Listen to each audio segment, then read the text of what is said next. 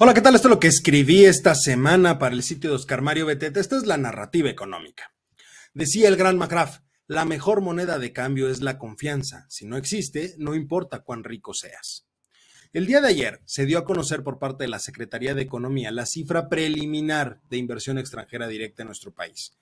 Los datos correspondientes al año 2022, en los cuales, de acuerdo con esa dependencia, se captaron 35.292 millones de dólares, lo que representa con respecto al 2021 un incremento del 12%, la cifra más alta en lo que va de este sexenio. De acuerdo con la información publicada, del total recibido, el 45% corresponde a reinversión de utilidades por parte de las empresas, esto es, recursos generados ya al interior de nuestro país, pero que no regresaron al país de origen de las empresas, mientras que el 48% del total corresponde a nuevas inversiones captadas durante este año. El restante 7% es producto de préstamos y pagos entre compañías del mismo grupo corporativo.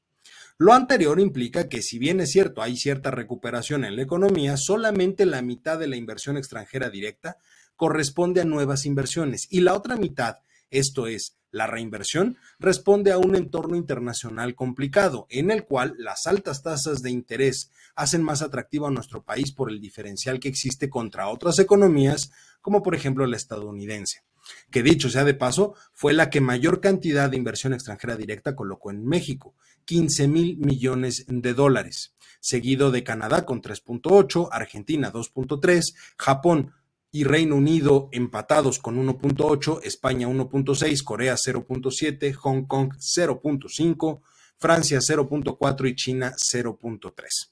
Ahora bien, con respecto a los sectores que se ven beneficiados, ya sea por reinversión o nuevas inversiones, el 36% corresponde a las manufacturas, seguido por el sector de transportes con 15%, y en tercer puesto se encuentran los servicios financieros y los medios masivos con 13%.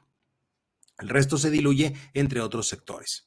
Es decir, la economía mexicana sigue dependiendo de forma importante del rubro manufacturero, que implica, entre otras cosas, la fabricación de automóviles y camiones, componentes electrónicos, autopartes, etcétera.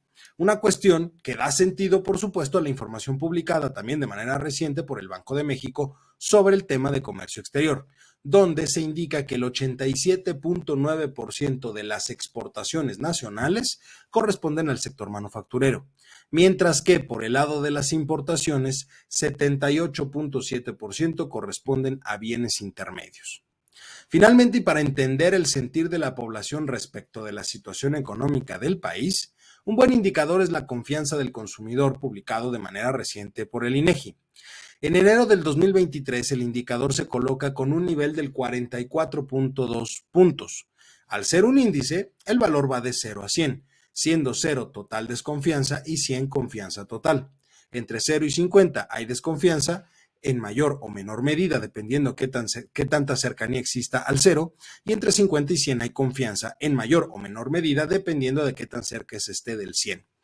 Dado que el valor del indicador a enero del 2023 es de 44.2 puntos, hay desconfianza por parte de los consumidores, en menor medida por estar más cercano al 50 siendo los rubros específicos de mayor desconfianza, dos. Situación económica del país hoy comparada con la de hace 12 meses, el nivel es de 40 puntos. Y, las, y el segundo es las posibilidades en el momento actual de los integrantes del hogar para comparadas con las de hace un año para poder realizar compras de bienes como muebles, televisores, lavadoras y otros aparatos electrodomésticos está en el 26.3, mucho más cercano al cero y mayor desconfianza. El de mayor confianza en contraste con 57 puntos es la situación económica esperada de los miembros del hogar dentro de 12 meses respecto del actual. Es decir, en buen cristiano, los consumidores perciben el momento actual complicado, pero probablemente dentro de un año la situación vaya a mejorar. Lo que me lleva a preguntarle a usted que me está viendo y escuchando, ¿cuál es su perspectiva de la situación actual y la futura de la economía mexicana? Finalmente, ¿tenemos puestas nuestras esperanzas en el futuro?